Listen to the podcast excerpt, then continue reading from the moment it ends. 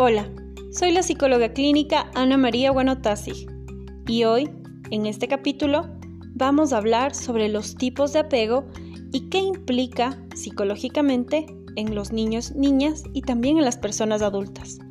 Porque es importante?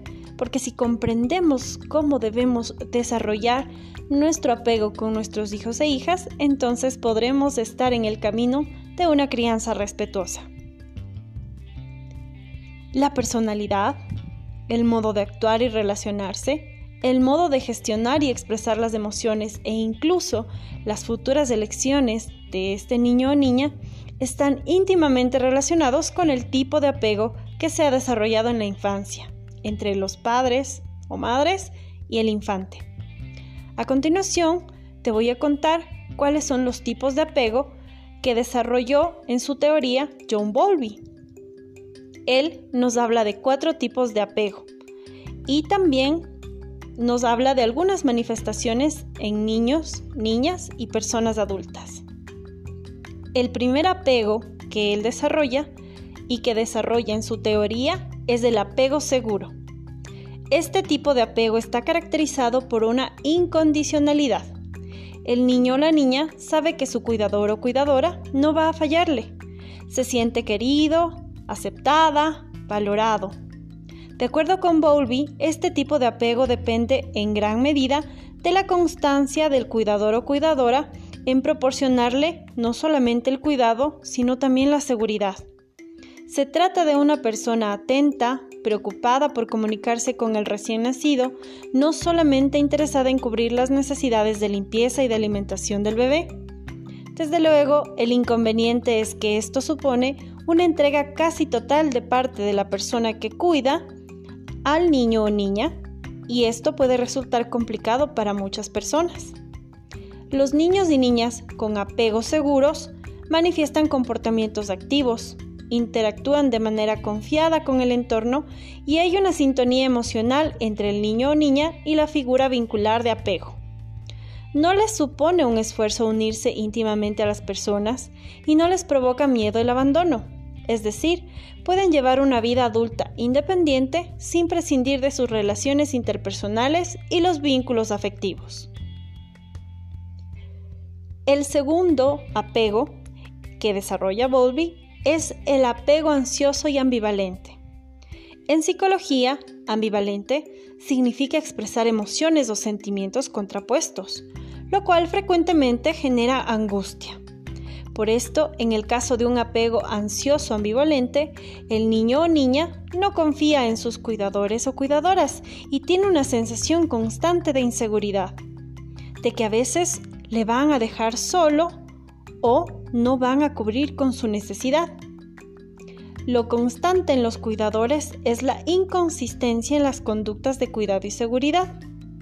Las emociones más frecuentes en este tipo de apego son el miedo, la angustia exacerbada ante las separaciones, así como una dificultad para calmarse cuando el cuidador vuelve. Los niños y niñas necesitan la aprobación de la persona que le cuida y vigila de manera permanente para que no les dejen, para que no les abandonen. Exploran el ambiente de manera poco relajada, están muy tensas o muy tensos y procuran no alejarse mucho de la figura de apego. De adultos, el apego ansioso ambivalente provoca una sensación de temor a que su pareja no les ame o no les desee realmente. Les resulta difícil interaccionar de manera muy angustiosa y esta forma angustiosa es una forma que disgusta también a las otras personas, ya que espera recibir con mucha más frecuencia estas respuestas afirmativas que generalmente las otras personas no suelen proporcionar. Un ejemplo de este tipo de apego en los adultos es la dependencia emocional de la pareja. 3. El apego evitativo. Las niñas y los niños con un apego de tipo evitativo han asumido que no pueden contar con sus personas cuidadoras, lo cual les provoca mucho sufrimiento. Se conoce como evitativo porque los bebés presentan distintas conductas de distanciamiento. Por ejemplo, no lloran cuando se separan del cuidador. Se interesan solo en los juguetes y evitan el contacto cercano. Lo constante han sido conductas de sus cuidadores que no han generado suficiente seguridad. El niño o niña desarrolla una autosuficiencia compulsiva, con preferencia por la distancia social y también emocional. La despreocupación por la separación puede confundirse con seguridad. En distintos estudios se ha mostrado que en realidad estas niñas y niños presentan signos fisiológicos asociados al estrés, cuya activación perdura por más tiempo que los niños y niñas con un apego seguro. Estos niños y niñas viven sintiéndose poco queridos y valorados.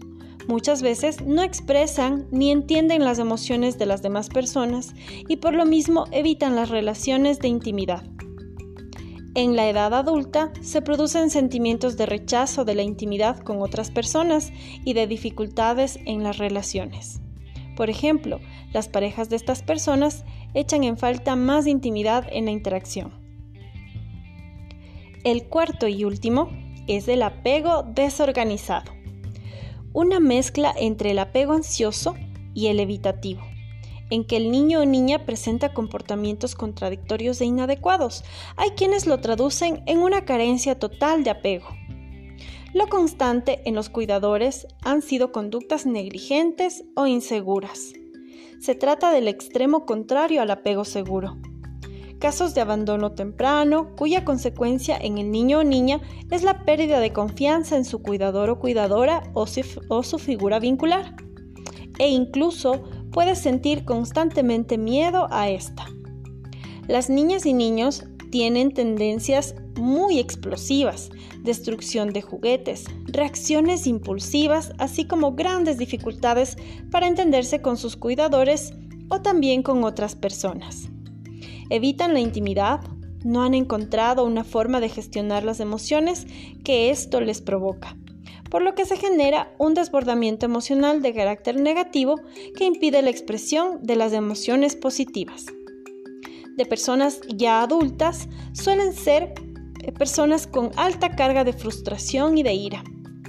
No se sienten queridas o queridos y parece que rechazan las relaciones, si bien en el fondo son su mayor anhelo.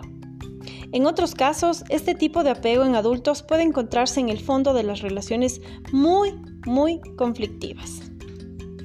Muchas personas pueden pensar que estas teorías son teorías que nos pueden ayudar a tener una crianza más armónica y respetuosa con nuestras niñas y niños.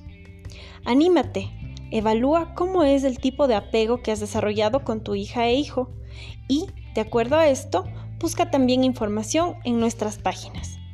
No te olvides de seguirnos en Facebook, Psicomente Libre S, o búscanos como Atención Psicológica Mente Libre. También puedes seguirnos en Instagram, en Anchor y en Spotify. Nos vemos la próxima.